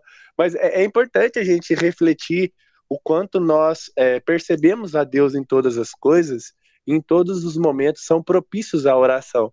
Mas é, começar a divinizar períodos, divinizar maneiras, divinizar, sabe? A gente precisa divinizar, a gente precisa dar valor àquilo que tem, de fato, que é aquilo que é divino, né? Que é a palavra de Deus, que é o nosso Deus, que é a revelação de Cristo Jesus, né, pessoal? Beleza, vamos seguir então. É, agora a gente vai passar já para essa, essa parte final, que ele vai falar muito um pouco da relação, né? A gente falou agora, a gente fez uma revisão de tudo, né, entendendo que todas as coisas são espirituais e Deus nos chama a partir da, da comunicação que a criação traz, né, o comunicável da criação, é, nós lidarmos com ela, é, nos relacionarmos com ela, então ele vai trabalhar isso com mais afinco no final aí a partir da, da página 45, é, existe uma pergunta, perdão, acho que é na página 40, 44. Ah, tá. Olha que interessante. Na página 44, no segundo parágrafo, ele vai falar que é, existe uma última questão né, que requer atenção antes que deixemos a, o assunto da criação e da revelação. Ele diz que o quanto nós damos valor para a criação e para a revelação dela pode trazer a nós um discurso contrário ao valor da escritura. Né? A gente coloca a, a, a grande ênfase à revelação geral né, que é a criação de Deus e a lei estabelecida nela, e a gente corre o risco de minimizar a revelação especial, ou seja, a palavra de Deus. A gente acaba comprometendo né, este princípio de sola escritura. Então ele está dizendo, isso acontece? Será que isso é um problema a partir, do, a partir do momento que a gente traz à luz aí a importância da revelação natural, da revelação da criação de Deus? O que a gente precisa entender, ele vai pontuar aqui. Primeiro, ele diz que a revelação natural de Deus, a, a revelação da criação, ela, como mensagem de salvação, é inútil. Tá? E a gente já discutiu isso. A, a, a, criação não salva ninguém, tá, gente? A criação ela não tem essa finalidade. Mas a criação ela tem parte, né, pelo, pelo contrário, né, ela tem parte na salvação no sentido que ela vai ser restaurada. Né? Ela aguarda o quê? A revelação dos filhos de Deus. E os filhos de Deus revelam o quê? A salvação de Deus. Né? Quando Cristo vem, nos restaura, nos converte, nos traz para Ele, até que todos nós sejamos, de fato, finalmente reunidos, para que todas as coisas sejam restauradas. Então, ela, ela, vai, ela vai ser incluída nisso, não no sentido que ela precise de conversão, né? mas ela precisa ser restaurada, redimida por completo. Então, ela não tem a finalidade de redimir, mas ela vai ser redimida, ela vai ser restaurada. É o tema do livro, né? E ele vai trazer então essa questão da inutilidade.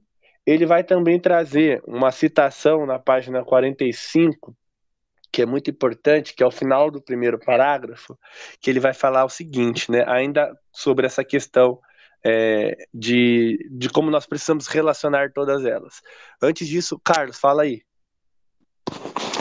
É, um, ponto importante que ele fala aqui é que no sentido que ele é aqui no parágrafo mesmo da página 44, que ele fala, no sentido fundamental, a escritura é a história do nosso pecado em Adão e da graça perdoadora de Deus em Cristo. Isso, isso mesmo. É, é, é ele vai trazer, então, no final, ele se preocupa em, em, trazer à luz né, a centralidade das escrituras. Então, agora na página 45, no final do primeiro parágrafo, ele vai dizer assim: ao considerar todas essas questões individuais, né, ele deve continuamente ir à escritura para certificar-se de que os seus procedimentos estão corretos. Então, o que ele está querendo dizer? Olha, sua relação com a ciência, sua relação com o trabalho, sua relação com as pessoas, tudo aquilo que a gente já tratou aqui. A gente precisa se certificar, né, é, de que os nossos procedimentos estão corretos é, a partir das escrituras. Por que, que ele fala isso? Porque seria insensato e irresponsável se deixasse um texto isolado decidir a questão sem considerar instruções disponíveis, seus talentos e temperamento, necessidades históricas específicas e assim por diante. Só para não ficar tão confuso, porque ficou mesmo, é, o que ele está querendo dizer para nós aqui é de que assim a gente sempre tem que recorrer às escrituras, sempre. Mas ao mesmo tempo existe uma necessidade de considerar instituições disponíveis, ou seja, né, é, recursos à nossa disposição a partir da criação de Deus, que nos ensinam também, nos comunicam algo sobre Deus. Fala aí, Ed. Não sei se vocês conhecem o pastor Luciano Subirá. Conheço, tem livro dele aqui. É, é um dos caras que eu gosto mais de assistir ele. E me mandaram uma pregação dele, Conhecendo a Deus. E ele fala que um pastor amigo dele é, teve assim a iluminação da divindade, ela teve uma percepção de que algo divino existia com oito, nove anos, observando a natureza. Ele teve a percepção de que algo maior existia, mas ele só veio a compreender a existência de Deus em uma igreja. Aquilo que a natureza revelada fez foi levá-lo a buscar Deus despertou dentro dele o conhecimento, o desejo de conhecer. E esse desejo de conhecer, sendo exercitado, levou ele à palavra de Deus, porque só a palavra revela a Deus. A natureza tem uma revelação, mas aqui como a palavra, como como o livro que vai falar, que é insuficiente, é incapaz, porque não é o objetivo da natureza que seja revelada através dela, mas dá uma direção. É um spoiler, né? Exato. Tem um, uma área do, da teologia né, que vai dizer que a, a, criação de Deus e até mesmo a palavra de Deus escrita, ela é a, uma, uma teologia da acomodação, né? Ou seja, perdão, a doutrina da acomodação, ou seja, Deus se acomoda a uma maneira de se comunicar conosco, se revelando. Então, assim, a, a, palavra de Deus, a natureza é a forma de expressão. Exatamente. Olha que interessante. Quando a gente pratica a Santa Ceia, quando a gente realiza o sacramento da, da, da Santa Ceia, o que, que a gente está fazendo? A gente está é, expressando a palavra. A gente está colocando em forma aquilo que a palavra nos diz.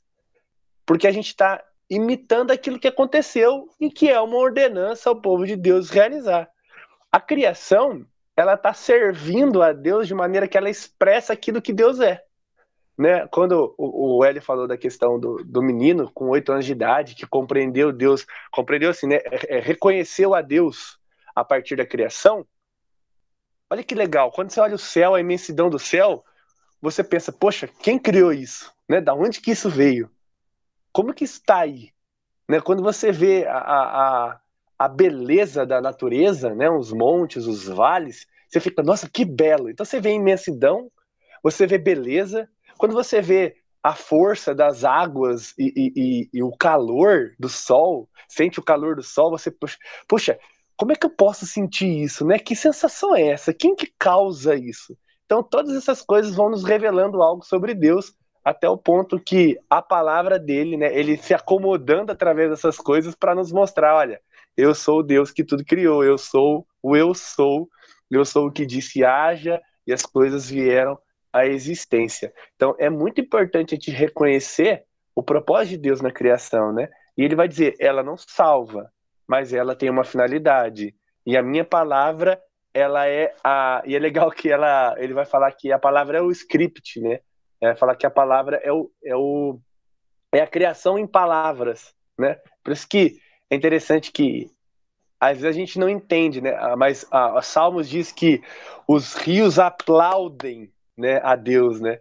Os rios aplaudem, as algas aplaudem. Como assim aplaudem, né? Então é legal ver essa comunicação da natureza que a palavra, que a palavra de Deus, ou seja, a Bíblia, as escrituras, elas colocam em palavras, elas colocam de maneira que nós conseguimos né, é, ler, entender isso. Mas é algo que a gente precisa sempre ter em mente, a relação das duas coisas.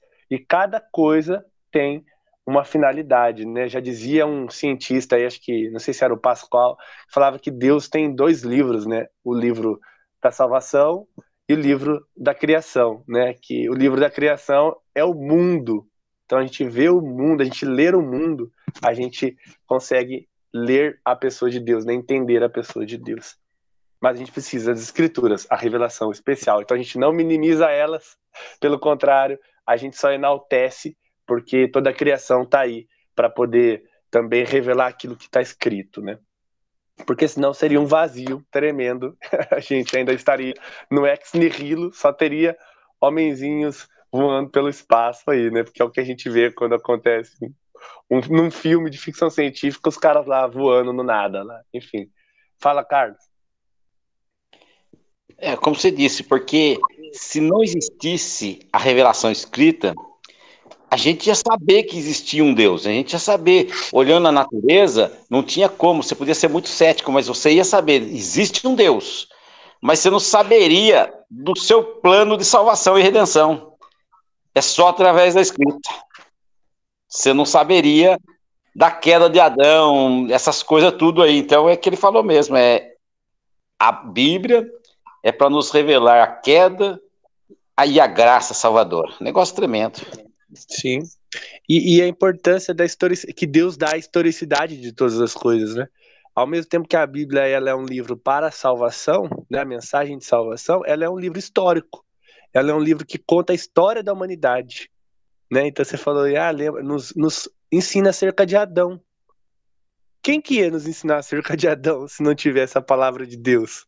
Né? É claro que assim não era o propósito de Deus assim se revelar. Ele estava nos propósitos eternos dele, mas é muito importante né, o valor que todas as coisas que Deus criou e existem, elas servem para um propósito. Falou a questão, como que o homem conheceria Deus, né? é legal que Deus coloca no coração do homem o desejo da eternidade, né? E é o que o homem relaciona à eternidade? As divindades, né? Os homens sentem aquilo e percebem o divino a partir da criação e divinizam ela e criam deuses para si. Mas aí também é uma parada muito mais profunda e muito mais extensa para a gente discutir. Mas é muito interessante isso que foi levantado pelo Carlos. Então, pessoal, lá na página 46 e 47, a gente falou de inutilidade, né? A criação é inútil, mas ela carece também de estar ligada à revelação escrita, né? Para uma compreensão maior do que Deus faz e fez e fará. Aí a gente tem lá no segundo parágrafo, bem na primeira linha ali, diz assim: o que torna a luz da escritura tão útil. Olha que legal, agora ele está falando da, das escrituras, né? O que torna a luz das escrituras tão útil e indispensável é que ela traduz em linguagem humana a lei de Deus.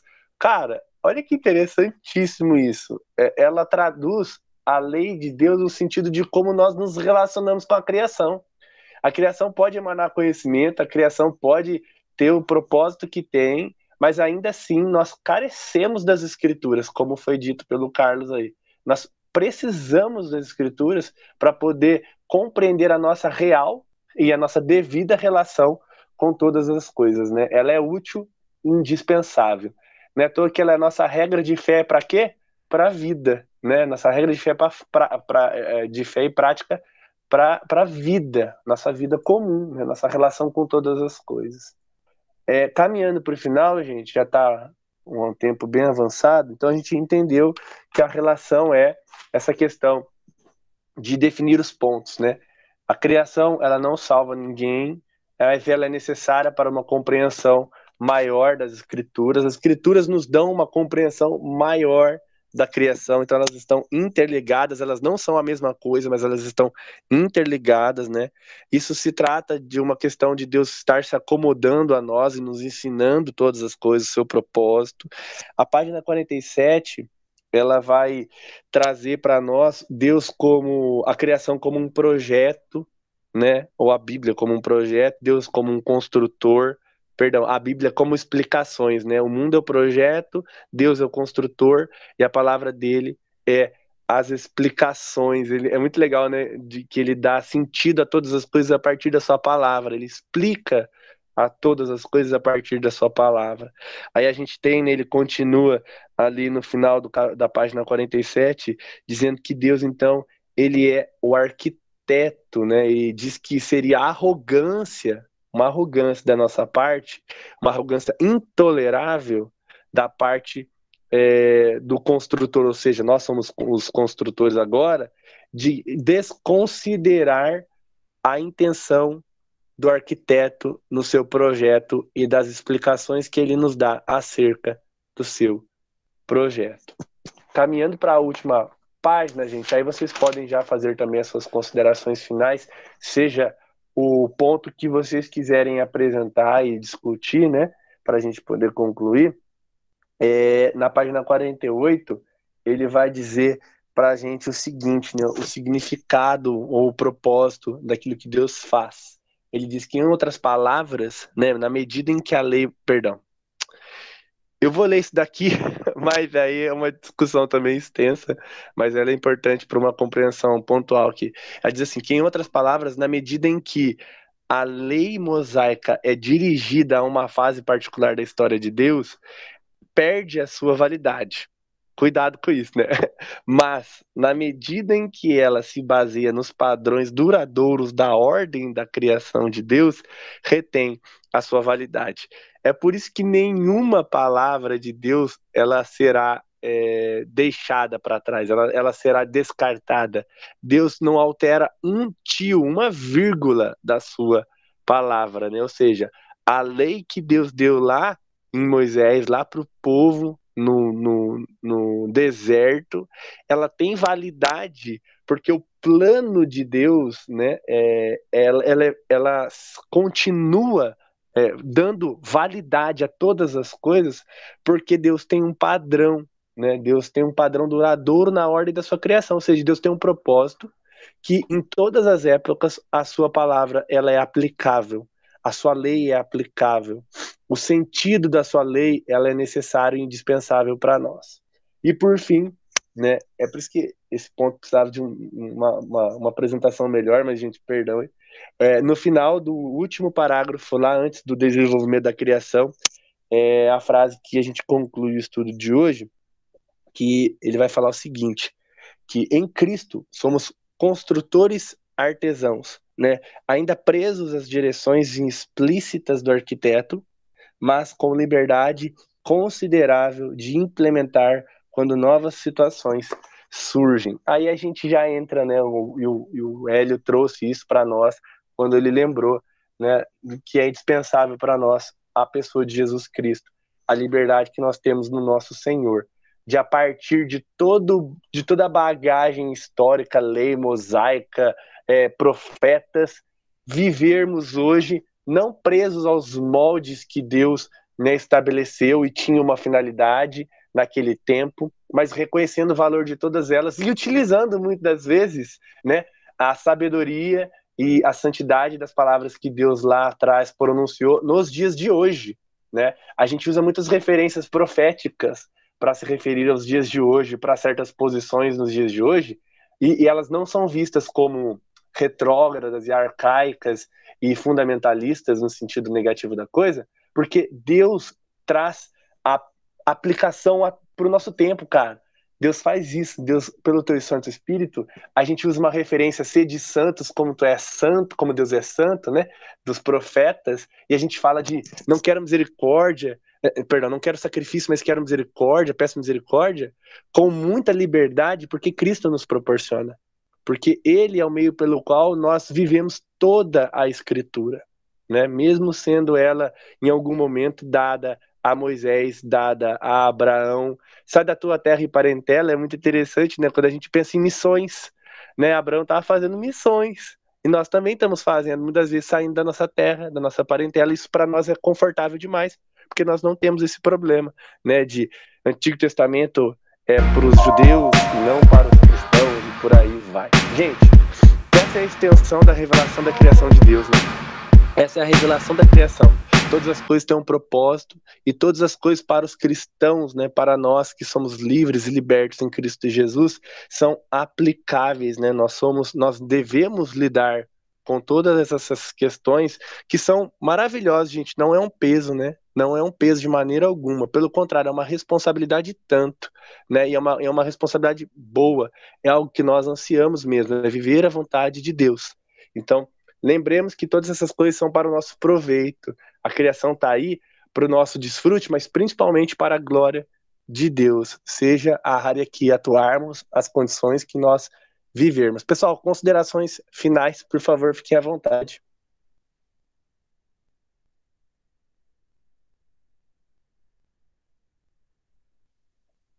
Ninguém? Que eu falo, Yane. Vou começar aqui então. Já é meio normal, né? Você falou considerações finais, ou se tiver algum ponto que você queira abordar, eu quero fazer uma leitura de algo que eu achei excepcional, que vai fazer esse fechamento do que você falou de Antigo, trazendo para o Novo Testamento nessa continuidade. Hum. É, até porque, como você comentou no começo, o Eric não tem um livro, então eu vou ler aqui essa parte, fazer Opa, boa. um brevíssimo comentário, que vai ser um exercício para mim de falar rápido. É, ele fala assim, cara, é impressionante. A provisão para uma carta de divórcio não está mais em vigor, mas ainda permanece como um lembrete de Deus para nós, como um princípio básico de justiça. Deve haver garantias legais para minimizar os efeitos da dureza do coração humano. O mesmo poderia ser dito a respeito das leis para o dízimo, a proteção aos pobres e peregrinos, e assim por diante último parágrafo. Outro modo de dizer isso é: Deus deu as ferramentas para o seu povo no Antigo Testamento, enquanto no Novo, em grande escala, ele nos dá liberdade em Cristo para usarmos as nossas próprias. A revelação do plano de salvação, onde Deus nos chama para construtores com ferramentas pré-estabelecidas, mas liberdade para usá-las como nós formos aprendendo, como crianças aprendem a andar, nós aprendemos a, a esculpir o templo perfeito para Deus. Então, isso aqui para mim foi algo que foi impactante, porque a gente fala dessa carta de divórcio como algo. Sempre que a gente fala do divórcio, é algo muito ruim. E ele traz aqui algo que é, cara, o coração humano que não é regenerado por Deus, ele tem a capacidade de ser mal. E Deus, na sua sabedoria, nos dá uma forma de minimizar os danos da maldade humana. E isso nós vamos ver em todo o Antigo Testamento de várias formas. E isso é algo que pelo menos eu vou meditar essa semana. Amém. Muito bom, muito bom, Eli. Fala, Carlos.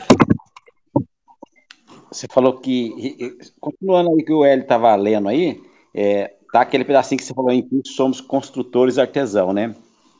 Isso. É, Paulo, escrevendo aos Coríntios a primeira carta, no capítulo 3, ele fala, né, que um plantou, outro regou, tal, aquele diz que é de Paulo, outro diz que é de Cefo, outro diz que é de Apolo, aquela passagem lá, né? E Sim. lá ele fala assim, cada um fez sua parte, mas a base, o, o alicerce, o fundamento, ele vai falar sobre a construção, o, o alicerce é Cristo, ou seja, cada um edifica sobre Cristo. Daí ele começa a falar nós como construtores, e ele fala, e cada um veja como edifica. E no caso ele está falando de edificar a nossa vida em Deus, né, em Cristo. E ele cita alguns exemplos, ele fala de, de, três coisas boas e três coisas ruins, é ouro, prata e pedras preciosas, madeira, palha e feno lá, né? Que é aquela passagem lá que você já sabe. Né? E, e ele fala sobre isso, sobre como edificamos em Cristo. É interessante que lá no capítulo 15, ele vai falar que pela graça de Deus, alguém falou aí, né? Que tudo para a glória de Deus, porque é dele, por ele, por meio dele, e para ele, né? E, e lá em, em, no 15:10 ele fala: pela graça de Deus sou o que sou. Mas ele fala: mas a graça de Deus não foi vã em mim, porque eu trabalhei muito mais do que todo mundo aí. E por fim ele mata, mas não eu. A graça de Deus em mim. É. Ou seja, qualquer coisa que a gente tenha feito ou venha fazer, como está escrito ali, para a glória de Deus, e é pela graça de Deus também. Nossa, ótimo. Até quando a gente vê um ímpio, cara, fazendo uma, uma, uma arte, uma, uma boa obra no sentido de um bom trabalho, a gente vê a manifestação de Deus ali em manifestar o conhecimento para que ele então possa fazer. Essa questão da graça, né, a gente coloca em, em dois níveis, né, graça comum e graça especial, mas pensar que todos são alvos da graça de Deus e, e, Deus se manifesta através de todas as coisas, ainda mais daqueles que trabalham muito, né? E se esforçam. Mas é a graça de Deus, ainda assim, não é mérito humano, não é capacidade humana, né? Porque tudo que a gente faz, a gente usufrui de tudo que Deus criou e a gente faz porque Deus nos capacita para isso. Então é muito legal, gente, é muito legal essa, essa percepção que a gente está tendo acerca não só da criação, mas o nosso papel nela e o como ela nos influencia em muitas coisas, né? Revelando o que Deus faz através delas também. É, mais alguém quer colocar algum ponto? Laís, Brenda, nossa visitante Eric. Não, mas ninguém dormiu, né? Só para saber. Ninguém tá cochilando aí, não. Tranquilo favorável. O Eric tá aí. Chega. Fala, Eric. Gostei bastante, viu, Pedrão, de tudo que foi dito hoje. Alguns momentos fiquei meio perdido aí, por causa que eu não tô acompanhando a leitura, mas essa semana aí eu compro o livro, tá? Show, vai ser ótimo. Que bom, cara. Mas, Eric, foi um prazer, viu? A, a Laís comentou alguma coisa, Laís? Só pra saber. Não? Acho que não, né? Não. Então, beleza, gente. Olha, a gente conclui por aqui então. Obrigado aí pela paciência. Ó, oh, o Carlos levantou a mão. Fala, Carlos, por favor. Não, só vou despedir, dar uma boa noite pro pessoal, uma boa semana na graça de Deus aí e dar um bem-vindo pro Eric aí.